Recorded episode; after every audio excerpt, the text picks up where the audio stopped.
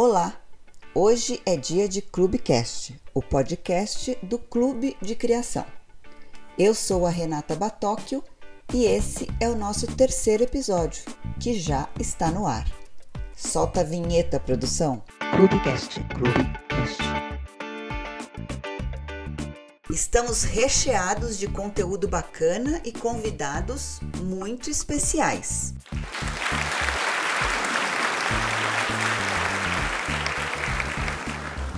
Bora começar?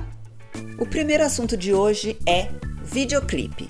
De acordo com o Michaelis Online, videoclipe é um curta-metragem, um filme ou um vídeo que serve para ilustrar e promover música de um cantor ou de um grupo musical, ou ainda para divulgar o trabalho de um artista performático.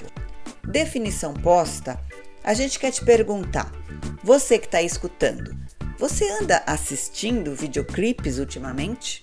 Essa e outras reflexões vão estar em discussão em uma das nossas mesas no Festival do Clube de Criação, que acontece nos dias 22 e 23 de setembro.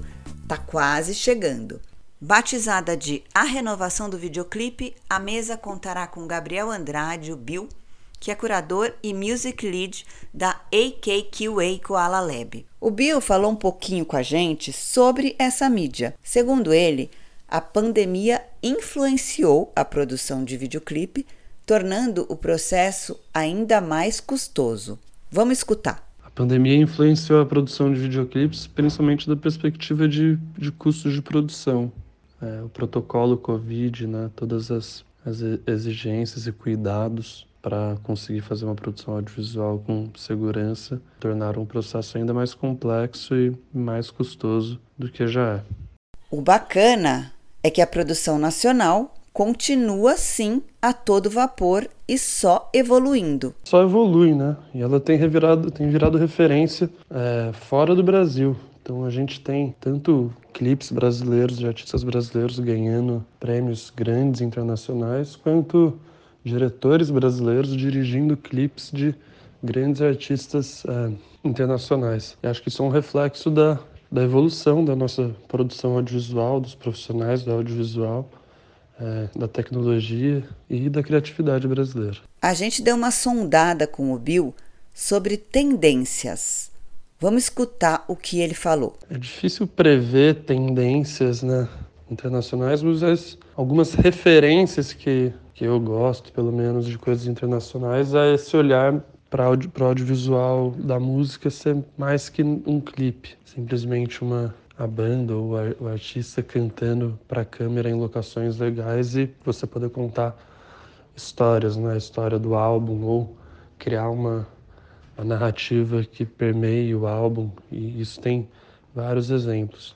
E é, outra coisa é que agora com o pensamento das, das lives, né, a coisa do, do dos shows serem transmitidos, isso também pode ter um impacto é, no pensamento de show.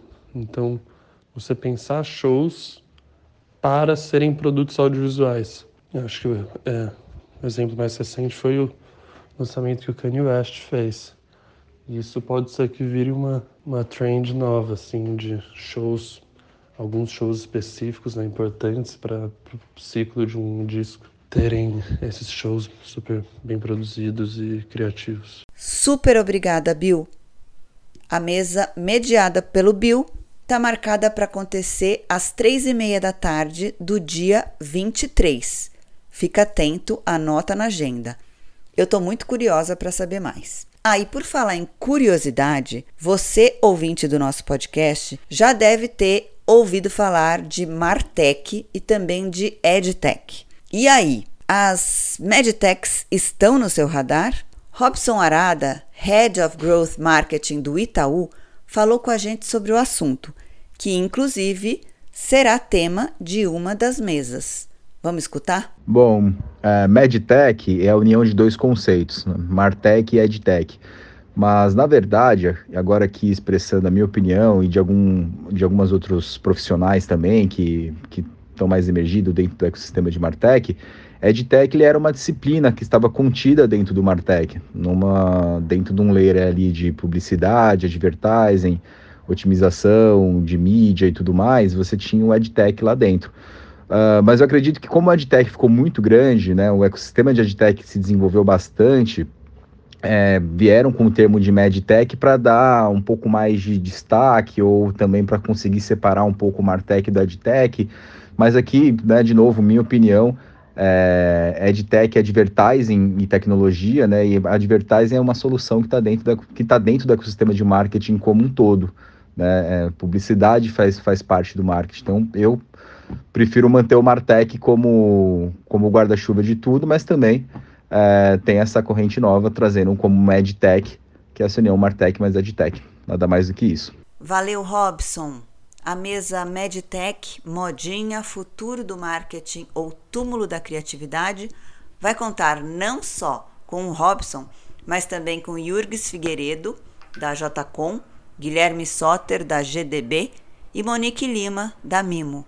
Essa mesa abre a programação do festival na quinta, dia 23.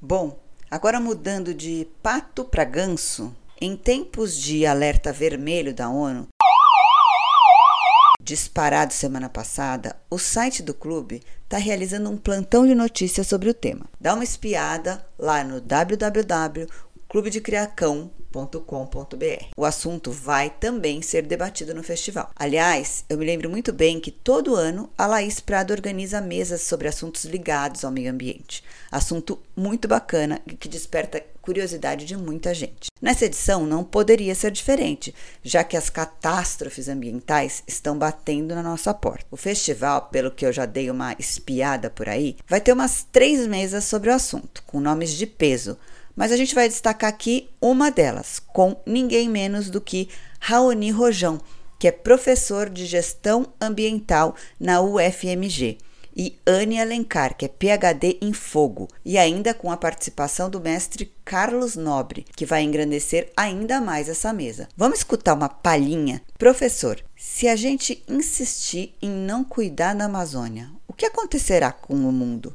Bem, o que pode acontecer se não cuidarmos da Amazônia é, em primeiro lugar, destruir né, uma grande infraestrutura verde que contribui para o bem-estar de todo o país, inclusive para o mundo. Né? Produzindo chuva, estocando carbono, reciclando nutrientes né, e guardando uma biodiversidade que é um grande patrimônio genético construído a partir de milhões de anos de evolução né, e que está guardado na Amazônia. E é também uma oportunidade econômica enorme que é perdida pelo país, que poderia aproveitar essa biodiversidade, essa riqueza para poder gerar valor né, é, e inovar. Ao invés disso, vai simplesmente tudo virar pó e pasto para gado. Né? E isso, infelizmente, seria um grande desperdício. Estamos caminhando por um processo de desertificação? Explique isso para a gente. É, sim, mas é preciso esclarecer o que, que significa isso. Né? Não é que de uma hora para outra, com piscar de olhos, a Amazônia, o Cerrado, o Brasil vai, vai se tornar um Saara. Nós estamos falando, por outro lado, é um processo onde a degradação dos solos os torna cada vez mais frágeis, com erosão, o regime de chuva sendo prejudicado, o que torna né, o clima mais seco, o que prejudica a agricultura.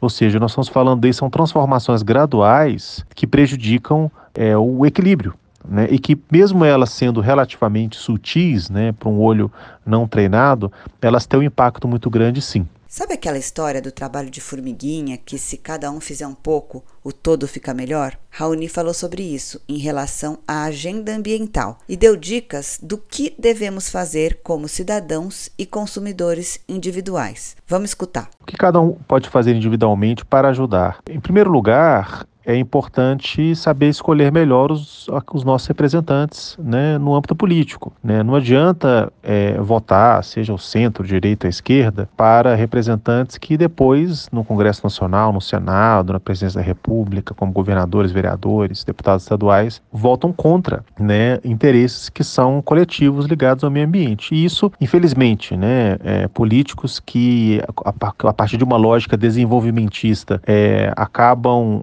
querendo desmontar a agenda ambiental é algo que é, uma, é possível encontrar em todas as vertentes políticas. Em segundo lugar, um consumo mais responsável. Vai comprar um móvel feito de madeira, pergunta a origem, né? vai no supermercado comprar uma carne, olha a etiqueta, né? olha se por acaso aquela empresa está envolvida ou não com escândalos né, de, ligados a desmatamento ilegal, por exemplo. Então, o consumidor individual ele tem seu papel sim. Professor Raoni Rajão, é um prazer ter você aqui com a gente. A mesa, o que pode nos acontecer se não cuidarmos da Amazônia está marcada para o dia 22, quarta-feira, às 5 da tarde.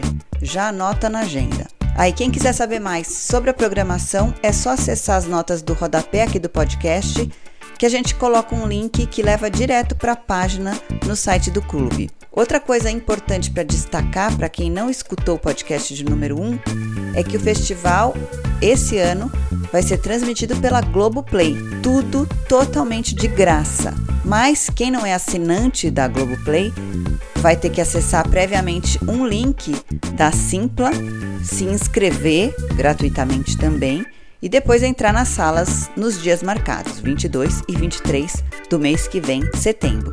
E daí desfrutar de um conteúdo de altíssima qualidade com pessoas que sabem muito do que vão estar tá falando.